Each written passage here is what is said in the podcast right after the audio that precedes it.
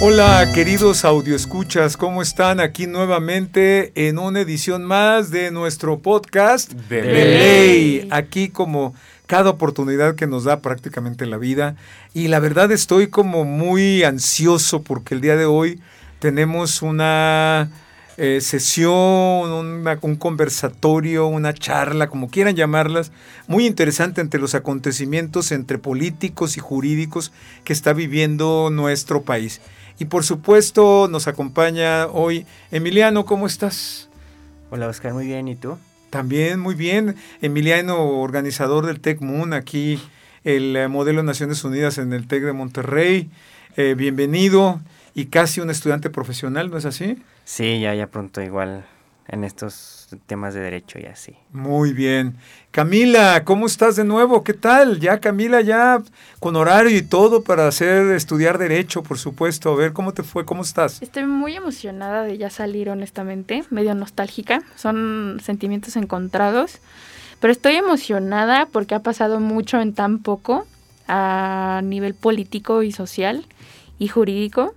Y va a estar muy interesante cómo lo vamos a plantear ahorita.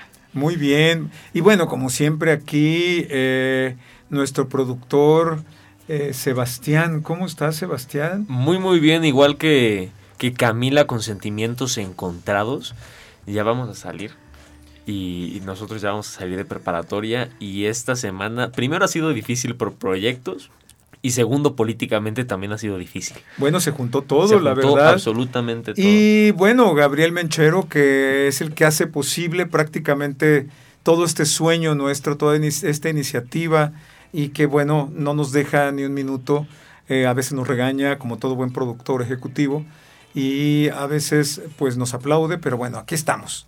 Nuevamente, espero que ustedes que nos escuchan estén muy bien y arrancamos. A ver, Fíjense ustedes que no, no habíamos terminado el, tema de la revocación del mandato cuando pasamos al tema de la oposición que impidió que prosperara la iniciativa de reforma constitucional en materia energética, concretamente en materia eléctrica, cuando ya estamos hablando, eh, como señaló el propio presidente de la República, de la iniciativa de reforma constitucional en materia electoral, que bueno, tiene hablando a todos los medios y a todos los estudiantes, sobre todo de esta casa de estudios, el Tecnológico de Monterrey, Campus Estado de México. Antes de darle la palabra, recordarles, mis queridos audioescuchas, que todo lo que se hable o exprese aquí es responsabilidad de quienes emiten sus comentarios. Adelante, Sebastián. Parece ser que ahorita el programa se está haciendo muy político. Ya van los últimos tres episodios hablando de cosas que tienen que ver con política. Pero me gusta que lo estamos relacionando con algo de ley, de leyes, de derecho. Y en este episodio en específico estamos hablando de nada más y nada menos que el INE. ¿Qué es importante el INE? ¿Por qué es importante el INE? Porque es el principal organismo que hace las elecciones, que defiende la democracia. O así debería de serlo. Claro, es un organismo constitucional autónomo que responsable de las elecciones, por supuesto. ¿Y por qué es tan importante? Es importante porque está conformado por un Consejo General eh, integrado por elementos que han sido seleccionados a través de, un- de una auscultación muy rigurosa para garantizar la imparcialidad, la objetividad, objetividad, la legalidad y la certidumbre de las elecciones. Al parecer, y digo al parecer, aunque ustedes lo han escuchado casi todas las mañanas, creo que el ejercicio de, eh, la, de la función del Instituto Nacional Electoral no gusta al señor presidente. Pero contestando a tu pregunta que ya me estaba desviando, es relevante porque costó mucho trabajo y costó muchos años y muchas luchas integrar un organismo autónomo, un organismo no subordinado al Poder Ejecutivo que pudiera garantizar la legalidad, imparcialidad, objetividad y certidumbre de las elecciones. Por eso es importante. Sí, y durante mucho tiempo, como, como ciudadanos, ha habido muchas quejas de que el INE no ha sido, no ha cumplido su deber de que se cumpla la democracia. Muchas controversias que también están para otro capítulo. Pero, ¿qué es lo ¿qué, ¿qué, es lo que está sucediendo ahorita con la iniciativa de esta reforma? Em, a mí me sorprendió mucho verla porque si bien es cierto que los cambios son necesarios, hasta qué punto sí sirven y hasta qué punto em, no se están metiendo temas en, temas políticos de que Morena quiera, este, me refiero a que hasta qué punto no, no son pleitos nada más entre partidos. Bueno, sí, a mí me llama mucho la atención lo que comenta esta Camis. Eh, la verdad creo que todos los cambios son buenos y pues como lo mencionó también previamente, ¿no? Durante el tiempo de existencia del INE se ha habido ciertas controversias en ciertas en las elecciones, no sé, 2006, ese tipo de asuntos. Y pues lo que es lo que igual lo que de igual manera me resultó em, importante de analizar fue que justamente como lo mencionamos al principio del programa, o sea, le acaban de echar atrás una ley al gobierno ejecutivo, al, al poder ejecutivo, em, y pues también los pleitos que vemos que se mencionan en las mañaneras, ese tipo de cosas. O sea, lo que más me interesa a mí saber es como hasta qué punto tiene influencia todo lo que pelea el presidente y muchos de los que están al cargo, específicamente de Morena. O sea, ¿qué tanto tiene que ver esos roces con esta nueva reforma? Bueno, yo nada más te quiero aclarar que, y a Cami, a todos los escuchas, que en una contienda política pues hay ganadores y hay perdedores. La verdad es que eh, por antecedentes de oposición a los resultados de las elecciones, pues pensamos que en muchas ocasiones el perdedor no considera o no acepta su derrota. Sin embargo, el INE ha demostrado, desde mi punto de vista, con sus áreas de oportunidad, ¿verdad? Eh, que puede garantizarnos cuando menos la transparencia de las elecciones. Yo pienso que se relaciona totalmente lo que ha pasado en este gobierno, que es la revocación de mandato, que es la reforma energética y ahorita lo que va a ser la reforma electoral.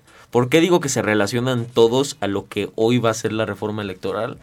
Porque cuando estábamos hablando de la revocación de mandato, dijimos, ojo, esto es un golpe para el INE en cualquier escenario que surja, y los mencionamos, dijimos que si, que si no se llegaba al número de votos, le iban a decir que no tenía el presupuesto suficiente, que estaba desviando recursos. Si se llegaba al número de votos y perdía Andrés Manuel, había también una contienda, contienda de que el INE no estaba haciendo bien su trabajo. Entonces, habían todos los escenarios posibles para tirarle al INE. Y dijimos, ojo que esto es un mecanismo, es un precedente para que hoy pase lo, que está pasando. Entonces, ahorita ya se presentó la iniciativa constitucional para desaparecer al INE. Bueno, yo te atajo. No, no necesariamente la interpreto como desaparecer al INE, pero sí siento que, la iniciativa que se está presentando eh, prácticamente lo sustituye.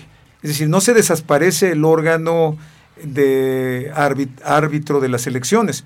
Me parece que se le da una nueva orientación que tiene sus bemoles. Ya ustedes me dirán que han leído acerca de eso. Desaparece el INE y surge y nace el INEC. Yo, yo diría que eso es lo que va a pasar ahorita. bueno, que eso es lo que se plantea que pase ahorita. Eh, es importante que mencionemos en qué consiste o lo poco que, tenemos desde que ayer se sacó esta iniciativa, en qué consiste. Y es que eh, esta reforma lo que quiere hacer es modificar 18 artículos de la Constitución para em, poder eh, hacer que el pueblo tenga una, elección em, de, de los consejeros electorales y a los magistrados. Esto quiere decir que va a ser más directo el, las elecciones, va a, a, reducir el número de, diputados plurinominales. Detengámonos un poco en, en, eso, Cami, que tú dices que me parece muy importante. Y también lo que dice eh, Sebastián, de facto es una desaparición del INE para ser sustituido por un nuevo organismo. Eh, en este sentido, un organismo que estará constituido por, cuyo Consejo General estará constituido por siete eh, consejeros electorales, hoy día hay 11. Y lo que resulta interesante es lo que tú dices, Cami, lo dices muy bien. Eh, los consejeros serán electos por votación popular de los candidatos que presenten tanto el Poder Ejecutivo, Legislativo, Judicial. ¿Qué opinan de eso? Yo le, yo Ah. le quería hacer la pregunta de si eso es constitucional. Bueno, si es si la reforma si la reforma si la reforma evidentemente pasa, es decir, si es votada por las la mitad más uno de los individuos presentes en el Congreso de la Unión más la mitad eh, la perdón, No, si es aprobada por las dos terceras partes terceras. de los miembros presentes del Congreso de la Unión más la mitad más uno de las legislaturas estatales, pues sí, será constitucional sin duda. El asunto es qué tanto abona a la democracia, qué tanto abona a la solidez de un órgano que ha probado la capacidad de organizar elecciones legítimas. Eh, bueno, ahorita ya no responder a la pregunta que planteó el profesor acerca de qué tan bueno es que estos siete nuevos consejeros sean electos por la, o sea, que, sea- que sean electos y que sean propuestos también por los distintos poderes. Creo que puede recaer mucho en algo que puede atentar en contra de la democracia, porque al ser justamente propuestos por estos poderes, pueden ser pertenecientes a sus mismos partidos, a sus mismos ideales, a sus mismas ideas. Entonces, pues, incluso creo que, pues, bueno, pues como sabe, Morena es uno de los partidos que más aprobación por la población en general tiene. Entonces, pues, justamente como mucha gente a lo mejor no conoce bien a los que son justamente propuestos por los poderes, pues pueden irse con la gente de, ah, es que es Morena, es que lo propone tal, o lo propone el presidente, o lo propone este, y, yo comparto esas ideas, entonces, pues aunque, no, aunque la gente no sepa bien por qué está votando, lo va a hacer, y pues sí es peligroso que las cabezas de este nuevo eh, instituto pues sean electos de esta manera. Sí, y también otra cosa que mencionar, estoy muy de acuerdo contigo, Emi, porque hasta qué punto sí se va a, a mantener o tratar de conseguir ese equilibrio. Y algo muy importante es que se va... mm, Otro de los objetivos principales de esta nueva, de esta reforma es em, el ahorro de más de 24 millones de pesos que muchos desde que ha salido esta iniciativa han criticado que si una democracia barata no nos va a salir cara en el futuro, que es lo que hay que replantear. Yo pienso exactamente eso. Se van a ahorrar 24 mil millones de pesos al año aproximadamente.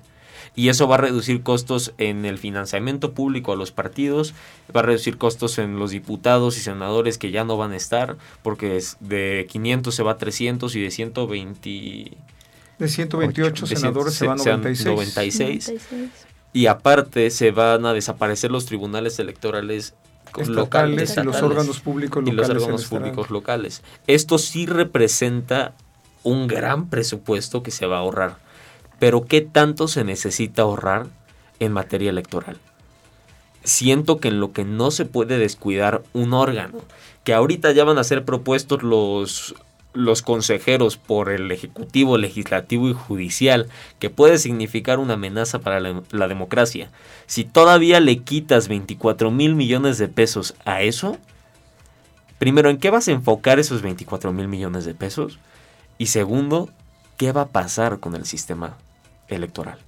Otro elemento que uh, tocas un tema muy importante en Ter y Camila Sebastián, el tema de eh, que el argumento es que los la, la iniciativa reduce y, y permite ahorros en materia de elecciones, ahorro de recursos. Pero a ver, a mí me preocupa que se eliminen los gastos ordinarios de los partidos políticos, de dónde van a obtener entonces También. sus eh, recursos para poder sostenerse antes y después de las campañas políticas. Sí, Entonces me parece que ya hay riesgoso porque tendrían que sí, porque un partido político tiene recursos primero para subsistir y segundo, como usted menciona, para hacer campaña. Y eso no es por capricho de los partidos, es para defender a la democracia. Porque si un partido no tiene los recursos para hacer campaña, ¿a qué va a recurrir?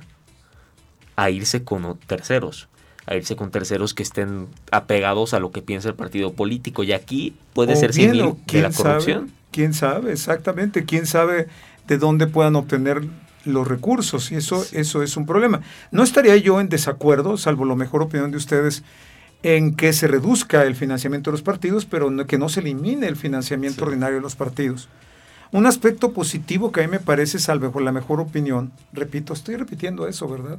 Entonces creo que estoy muy centrado en su opinión. Ahí va. Eh, un aspecto positivo que creo yo tiene la reforma, entre otras, es el voto electrónico. ¿Qué me dices del voto electrónico? ¿Qué opinas del voto electrónico, Emi? Pues la verdad creo que como idea puede ser un poco, eh, puede ser algo efectivo, ya que pues el voto se llevaría a cabo con las personas que están dentro y fuera del país, ¿no? Entonces a lo mejor la gente que esté interesada en votar y que viva en el extranjero tiene las vías un poco más fáciles para emitir su opinión. Pero pues como lo mencioné, bueno, más bien como más bien investigué, pues sí termina siendo un poco difícil el cómo lo van a llevar a cabo, ¿no? Porque incluso es difícil que mucha gente acuda a votar de manera ordinaria, pues hay muchas personas que no tienen ni los recursos ni el conocimiento de cómo emitir un voto, bueno, más bien, ni de cómo a lo mejor acceder a Internet, o sea, cómo, o sea, si no pueden ni saben cómo, cómo usar estas nuevas tecnologías, pues menos cómo pueden emitir un voto, ¿no? O sea, creo que ahí, en, no sé, si se pasa la, la reforma, el nuevo instituto pues tiene también la tarea, tendría la tarea de tanto capacitar a los a, las personas que pues trabajen en el instituto, así como pues a la gente, ¿no? O sea, ¿cómo vas a capacitar a la gente para que emita bien su voto? Y hablando de capacitar gente, sí, actualmente con lo que se hace de los funcionarios de casilla es este complicado educarlos sobre cómo es que tienen que hacerlo de este lo de las casillas, este ¿Qué, tan complicado va a ser hacerlo de esa manera? Como dices, mucha, muchas personas aquí en México, para empezar, no tienen ni acceso a Internet. Y si se va a reducir el, el, presupuesto y ya no va a haber tantas oportunidades de hacer campaña o se va a reducir ahí algo, ¿de qué manera puedes educar a la gente a eso? ¿De qué manera puedes, y aparte de, educarlos, qué tan veraz va a ser? O sea, si sí si, va a ser un voto seguro. Pues sí, ya, porque las elecciones pasadas em, del 6 de junio eh, hubo muchísimo relajo sobre en violencia, o sea, hubo muchas casillas que fueron este fueron vandalizadas, fueron destruidas. Entonces, ¿cómo puedes hacer un voto seguro de esa manera cuando ni siquiera la mitad del país tiene acceso a internet? Sí, lo que te refieres es si el, el, eh, el Estado, en este caso el gobierno, en este caso el órgano árbitro de las elecciones, tiene la suficiente capacidad para poder eh, desarrollar todo un proyecto de voto electrónico. Y a mí me gustaría terminar con un tema también de propuesta. Rápidamente nada más decir cuáles son los efectos que no se centralice el INE, pero sí se centralicen sus funciones. ¿Qué piensa usted? Hay algo muy interesante que a mí me parece riesgoso, que es el tema de eliminar los organismos públicos electorales de los estados y los tribunales estatales. Eso implicaría que la organización de las elecciones estatales se federalicen, es decir, que se eh, centralicen en el, en el órgano eh, fundamentalmente de elecciones. Y eso en momento dado pone en riesgo el sistema de distribución de competencias en un Estado federal y podría reducir la autonomía política de los estados. Pues... Eh... Sí, siento ahorita que ya estamos llegando al límite del tiempo, pero se me hace que este tema puede dar para muchísimo, para francamente mucho. Lastimosamente ahorita tenemos nada más 25 minutos de programa, entonces quisiera moverme un poco a conclusiones. Tú, Emiliano, ¿qué piensas? Pues la verdad pienso... Habló nuestro productor, ¿eh? Muy bien, adelante Emiliano, como conclusiones. Pues la verdad pienso que esta eh, propuesta de reforma pues sí tiene, más bien sí llega en un punto difícil, llega en un punto en el que pues no se sabe muy bien qué va a pasar próximamente con los nuevos funcionarios públicos o en ese tipo de cosas. Entonces pues creo que sí es un tema que se debe analizar más a fondo y pues ver los pros y los contras de llevar a cabo eh, esta reforma, ¿no? O sea, en muchos lugares ves a mucha gente que está a lo mejor un poco sesgada y se pone súper en contra del INE y dice como no, el INE no sirve, el INE es caro y así. Pero pues al final es un organismo que termina defendiendo a la población en general. Em, yo estoy muy sorprendida que lo haya sacado tan rápido. hay que estar al pendiente, hay que ver eh, qué sucede, cómo reacciona la ciudadanía, qué sucede en, en, el Congreso y seguir informándonos, seguir analizando qué es lo bueno y qué es lo malo para nosotros. Y nada, hay que estar muy al pendiente para después seguirlo platicando porque esto da para muchísimo más. Yo sí quiero decir y quiero hacer que los que nos escuchan entiendan la relación de lo que acaba de pasar con la reforma energética. Es algo muy fuerte que pasó, se intentó reformar la constitución y no pasó. Pero el día siguiente se sacó la ley minera. Es como el plan B de la reforma energética.